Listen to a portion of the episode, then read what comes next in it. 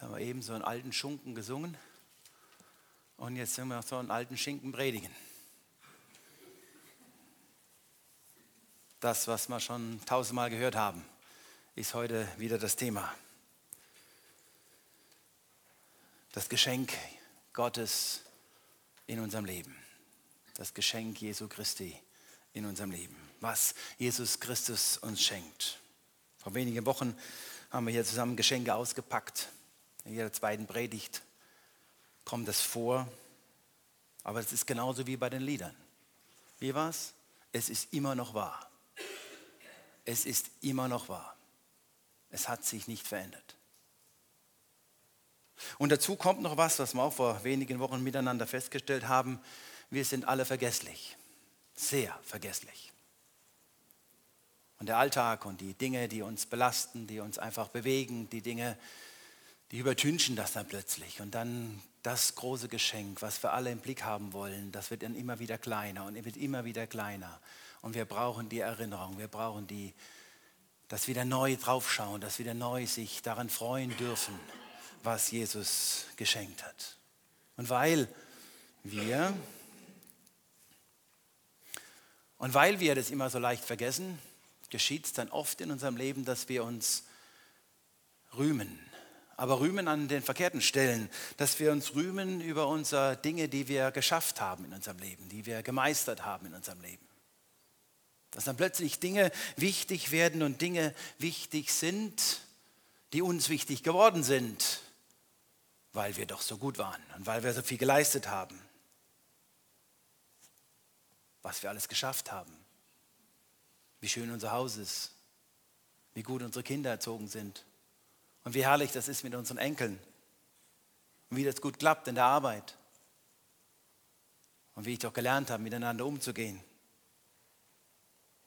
Viele Gründe, wo wir vielleicht uns immer wieder mal selber auf die Schulter klopfen und sagen, hey, ah, wir sind doch gut unterwegs, passt doch. In unserem Text heute stellen wir fest, dass es darum nicht gehen kann in unserem Leben sondern wenn wir uns rühmen sollen, dann sollen wir uns rühmen dessen, der uns beschenkt, der uns dieses Geschenk gibt, Jesus Christus. Den Text, den wir anschauen wollen, kommt aus 1. Korinther 1, Vers 30 und 31. Ich lese es zuerst einmal nach Luther und dann unten drunter ausnahmsweise mal nach der Elberfelder Übersetzung. Ich erkläre es nachher, warum, hat Gründe. Durch ihn aber seid ihr in Jesus Christus, der uns von Gott gemacht ist zur Weisheit und zur Gerechtigkeit und zur Heiligung und zur Erlösung, damit, wie geschrieben steht, wer sich rühmt, der rühme sich des Herrn. Also nochmal, durch ihn aber seid ihr in Christus, der uns von Gott gemacht ist zur Weisheit und zur Gerechtigkeit und zur Heiligung und zur Erlösung, damit, wie geschrieben steht, wer sich rühmt, der rühme sich des Herrn. Nach Elberfelder, die wir ja alle wissen, die versucht noch näher am Urtext zu sein und noch genauer zu übersetzen. Dadurch ist sie natürlich ein bisschen holpriger, aber es ist noch näher dran am griechischen Text. Da heißt es dann, aus ihm aber, an den Klammer, weil es im Griechischen halt nicht steht, kommt es das, ihr in Christus Jesus seid, der uns geworden ist Weisheit von Gott und Gerechtigkeit und Heiligkeit. Und da ist oben so ein kleiner Stern und dieser Stern sagt dann in Elberfelder, dass es auch mit der Heiligung übersetzt werden kann, also in Heiligkeit oder in Heiligung und Erlösung, damit, wie geschrieben steht, wer sich rühmt, der rühme sich des Herrn.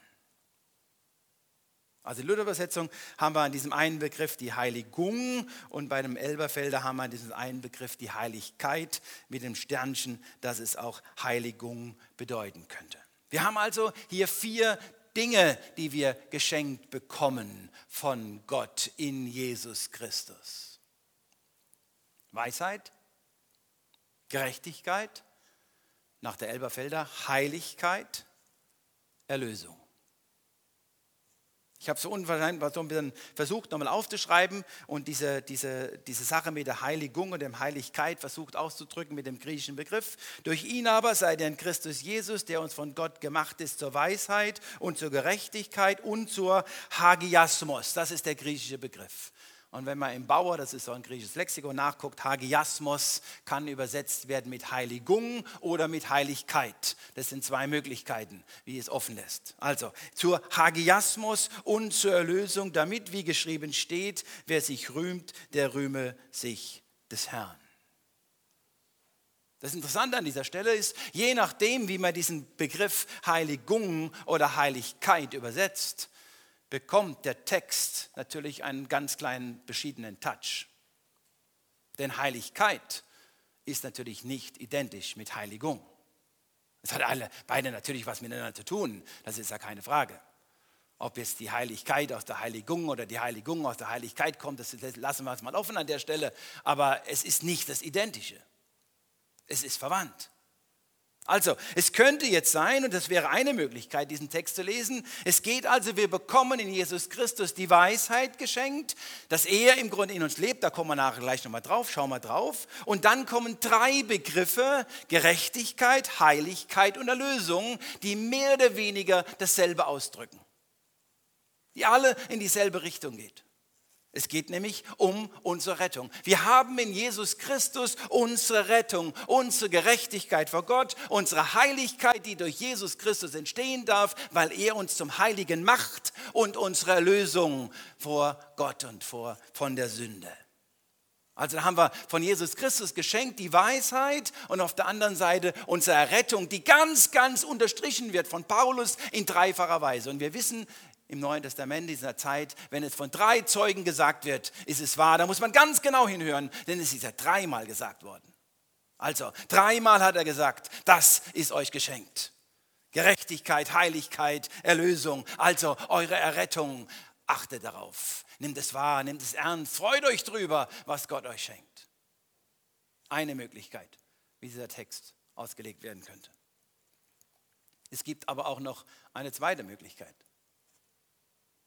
Wenn ich nämlich diesen Begriff heilig, also Hagiasmos, übersetze mit Heiligung, dann könnte man auch verstehen an dieser Stelle, es ist die Weisheit, die Gott euch schenkt, die im Grunde euch führt zu der Gerechtigkeit vor Gott. Und dieser Gott führt euch in der Gerechtigkeit zur Heiligung in eurem Leben. Und er wird euch erlösen aus allem und in die Herrlichkeit Gottes versetzen. Und damit haben wir in diesem, diesen vier Begriffen nicht im Grunde eine, eine Steigerung, eine Festigung, da dreimal dasselbe gesagt wird, sondern wir haben eine Entwicklung unseres Glaubenslebens.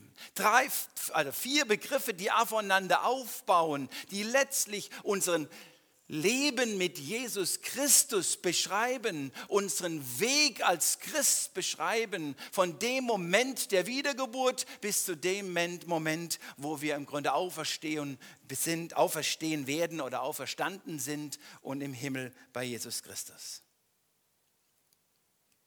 Jetzt können wir meinen, aber das ist ja vielleicht ein Widerspruch. Nein, es ist kein Widerspruch. Weil er, wenn er seht, ich habe versucht mit der Klammer letztlich ein Stück anzudeuten, es ist kein Widerspruch, denn beide Auslegungen sind biblisch. Aber es ist halt beides möglich. Es ist ja nicht unbiblisch, wenn ich sage, ich freue mich über das Geschenk Jesu Christi, über die Errettung, die ich erlebt habe. Ja, es ist die Frage an der Stelle, was bedeutet dieser Vers für uns, für mich? Ich persönlich, ich möchte in Anspruch nehmen, diese Vierfaltigkeit, also Vierfaltigkeit, ich weiß nicht genau, ob das der richtige Begriff ist, aber dieser, dieser, ähm, dieser, dieser Weg, den hier Paulus beschreiben möchte, ich glaube, der Begriff Heiligung, den Luther auch benutzt, ist äh, für mich der bessere Begriff und auf diesen möchte ich dann auch in meiner Predigt dann auch ähm, eingehen. Obwohl es natürlich schon 11 Uhr ist und ich muss gucken, wie ich das jetzt hier hinkriege. Gut. Also Gott schenkt. Gott schenkt Weisheit durch seinen Heiligen Geist, durch seine Gegenwart. In Jesus Christus erleben wir Jesus, erleben wir ihn.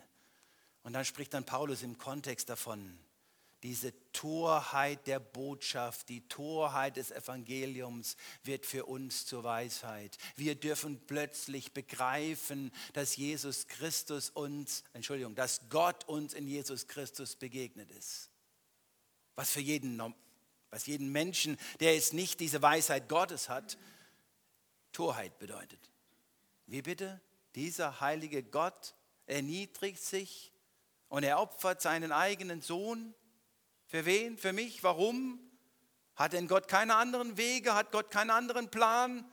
Was ist das für ein Gott, ein liebloser Gott, der seinen eigenen Sohn opfert? Was ist das für ein Gott, der im Grunde die Welt nicht so erschaffen kann, dass im Grunde alles gut ist? Der das alles zulässt, diese Sünde und diese Sünder. Aber durch die Weisheit, durch das Wirken, durch den Heiligen Geist dürfen wir erkennen, dürfen wir erfahren, dass es Liebe ist, dass es Gnade ist, es ist Barmherzigkeit. Dieser Gott, der uns geschaffen hat als Wesen, die uns gegen Gott entscheiden können, dass dieser Gott uns plötzlich groß wird. Und wie er uns klar wird, ja, dieser Gott ist mir in Jesus Christus begegnet. Ich darf ihn erkennen. Nur durch das Wirken des Heiligen Geistes. Nur durch seine Weisheit kann das mir klar werden. Nur durch seine Weisheit werden Menschen berufen und werden Menschen gerufen. Nur durch sein Wirken hat irgendeiner von uns erlebt, dass Jesus Christus in seinem Leben lebendig wurde. Denn logisch ist das alles nicht. Das ist Gnade, das ist ein Geschenk, das ist ein Wunder an sich. Des Weiteren dürfen wir erfahren, dass durch die Weisheit Gottes, dass durch sein Wirken in uns, dass durch den Heiligen Geist wir erleben dürfen, dass dieses Wort Gottes lebendig wird in unserem Leben. Wir dürfen dieses Wort Gottes verstehen, mehr und mehr verstehen. Ich weiß nicht, wie es euch geht. An manchen Bibelstellen kämpft man, ringt man, leidet darunter, was alles steht. Und dann darf man immer wieder erleben, wie der Heilige Geist plötzlich wirkt und wie er einmal Geschwister auf den Weg stellt und wir plötzlich dann wieder mehr erkennen dürfen und mehr begreifen dürfen, was es bedeutet. Weil der Heilige Geist wirkt, weil der Heilige Geist und das Wort Gottes öffnet, weil der Heilige Geist, weil Jesus Christus durch den Heiligen Geist in uns wirkt und wir verstehen dürfen, wie er sich offenbart hat, wie er sich uns gezeigt hat, was er uns sagen möchte seine Weisheit, sein Wirken, sein sich groß machen in unserem Leben. Und ein weiterer Punkt, wir dürfen verstehen, wie wir dieses Wort in unserem Leben umsetzen dürfen. Da sind wir uns wahrscheinlich alle einig. Es ist oft recht schwierig. Dieses Wort, was 2000 Jahre alt ist, was in eine ganz andere Zeit hineingeschrieben wurde. Das sind viele Dinge, die sind bei uns einfach anders. Wir sind anders unterwegs. Ja, nur ein Beispiel, wenn es um die Witwen geht, ja, wie damals man sich um die Witwen kümmern musste und so weiter. Ja, das ist nicht eins zu eins einfach zu übertragen auf unsere heutige Zeit. Wir haben ein komplett anderes Sozialsystem. Was das aber bedeutet, wie wir als Gemeinde bestimmte Dinge und diese Dinge, die die Bibel anspricht, wahrnehmen, leben dürfen, miteinander leben dürfen, erleben dürfen, das ist das, was Gott uns schenken möchte. Er schenkt uns also, dass wir ihn erkennen dürfen, dass wir ihn ergreifen dürfen. Und man könnte es wieder ganz theologisch sagen, er schenkt uns die Wiedergeburt. Durch sein Wirken. Ohne ihn wird keiner von uns wiedergeboren werden. Oder wiedergeboren sein. Ist das grammatikalisch richtig? Aber ihr versteht, was ich meine. Also, Gott schenkt Weisheit. Und wenn wir von ihm berührt sind, wenn er uns im Grunde wiedergeboren hat, wenn wir im Grunde bei ihm sind, dann macht er uns gerecht. Da haben wir die Gerechtigkeit. In dem Moment, wo er in unser Leben hineinkommt, wo wir uns ganz ihm anbefehlen, sind wir gerecht. Oder Luther sagt, gerechtfertigt, gerecht gemacht. Das Bild kennt ihr, werde ich immer wieder benutzen. Das ist mein Bild, wie ich es mir deutlich mache. Ich, der Sünder, stehe vor Gott und Jesus Christus steht zwischen mir und dem Vater. Und der Vater schaut mich, Sünder Christoph, an.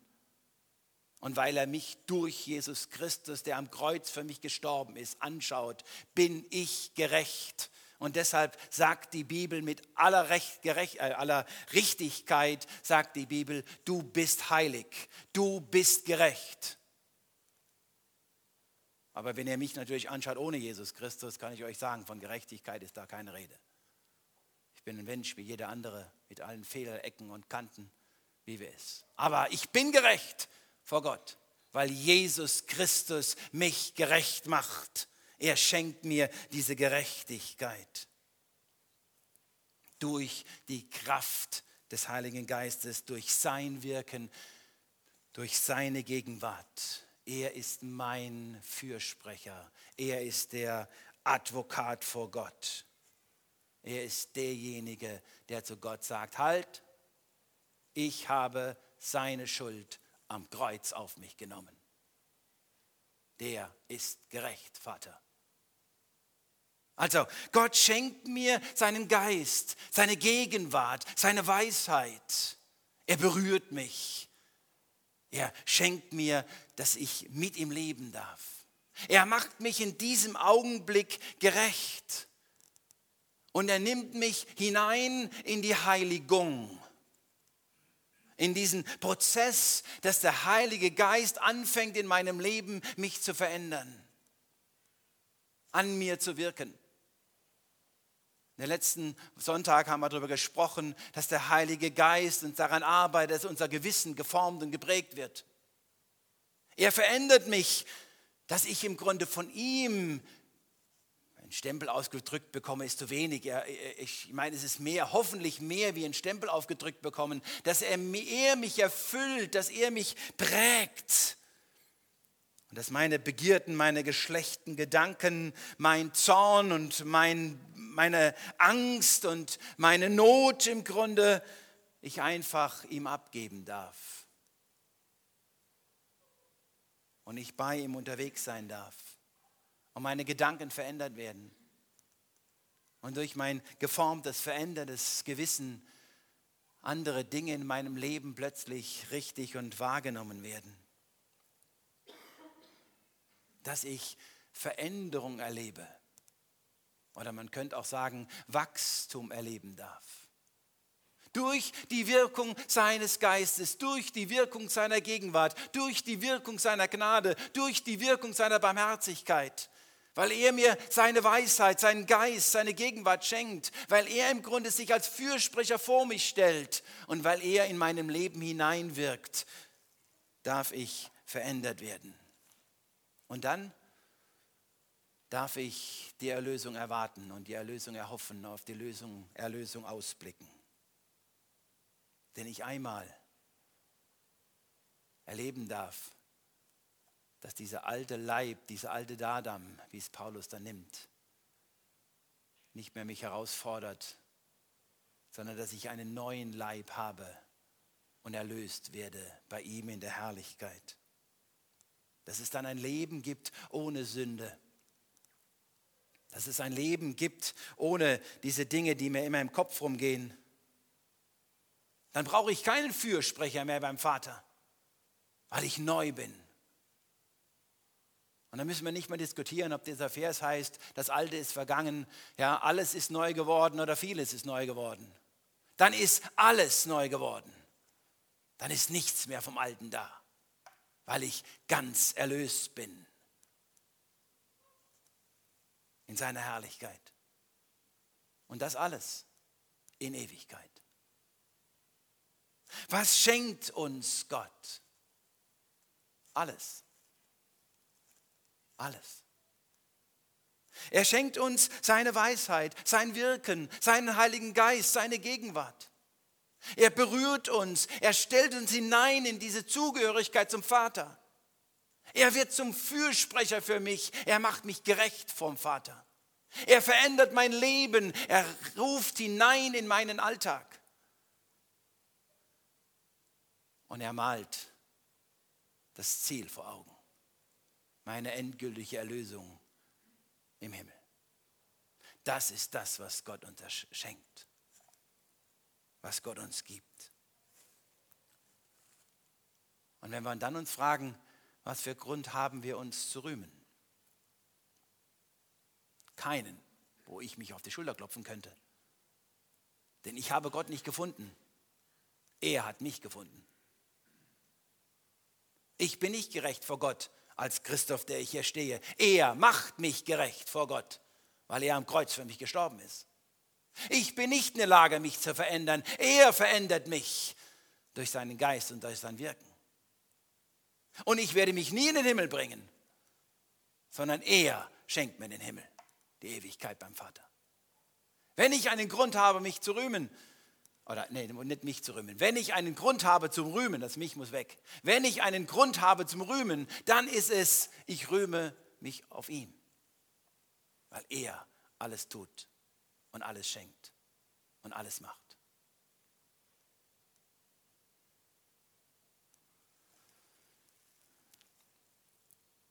Ich sage es trotzdem. Ich habe heute Morgen meiner Frau gesprochen, soll ich sagen oder soll ich sagen? Ich sage es trotzdem. Für diejenigen, die jetzt der Meinung sind, dass das, was von Imperativen in der letzten Predigt und in der vorletzten Predigt gefallen ist, dass das aber nicht zusammenpasst mit dieser Predigt, darf ich einfach sagen, doch, genau das passt zusammen. Denn Gott wirkt alles in mir. Und er ruft mir diesen Imperativ entgegen. Ringe um deine Heiligung. Kämpfe um den Himmel. Tu alles. Und das ist in der Bibel kein Gegensatz, sondern es ist in der Bibel ein Miteinander. Und diesen Miteinander wollen wir hoffentlich nicht auseinanderdividieren und auseinanderreißen. Amen. Lasst uns beten. Vater, wir danken dir. Wir danken dir, dass du uns begegnest, dass du uns dein Wort gegeben hast, dass du uns einen Paulus gegeben hast, der immer wieder uns begegnet, da ist, der mit uns redet, der uns berührt. Und habe Dank vor allem, dass du derjenige bist, der in unserem Leben präsent ist, der unser Leben hineinwirkt, der in unserem Leben handelt. Und ich möchte mich immer wieder neu in deine Hand fallen lassen, weil du alles tust und weil du derjenige bist, der mich hält. Und ich möchte mich aber immer wieder auch herausfordern lassen, dass ich dein Geschenk umsetze, praktiziere und lebe. Habe Dank dafür, dass du mit uns unterwegs bist. Jeden Tag neu im Alltag, in den Hochs und Tiefs. Habe Dank, dass wir am Anfang vom Gottesdienst auch wieder neu erleben durften, wie du uns berührst und wie du uns beschenkst und wie gnädig du bist. Und dass wir alle wissen dürfen, dass wir in keiner Situation aus deiner Hand fallen, sondern dass du da bist. Jetzt, morgen, übermorgen, immer. Du lässt deine Kinder nicht alleine. Und so befehlen wir uns dir an. Stärke du uns, wo wir Stärkung brauchen. Begegne du uns. Verändere uns, wo wir Veränderung brauchen. Und lass uns immer wieder neu froh auf dich blicken. Den Geber, den Vollender, das Ziel unseres Glaubens. Unseren Heiland Jesus Christus. Amen.